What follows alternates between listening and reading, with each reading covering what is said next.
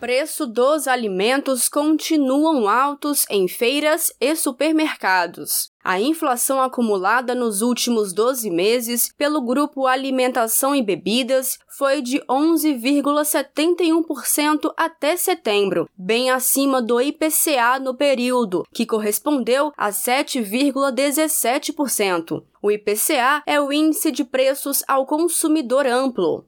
Em 2022, a carestia de alimentos chega a mais de 9%, mais que o dobro do IPCA acumulado neste ano, que ficou em 4%. Segundo o supervisor técnico do DIEESE, Paulo Jager, as famílias mais pobres sentem a carestia de alimentos ainda mais porque os produtos seguem num patamar elevado diante do valor do salário mínimo. A inflação alta dos alimentos deixa o orçamento das famílias brasileiras comprometido. Com isso, para garantir o essencial, que é comida na mesa, os brasileiros e brasileiras adiam outras compras, como de eletroeletrônico, de automóvel e peças de roupa. É o que explica a professora de economia do INSPER, Juliana Inhas. Vamos ouvir. Isso faz com que o aumento dos preços ele acabe de fato permanecendo, ele se perpetua em alguns cenários ou ele permanece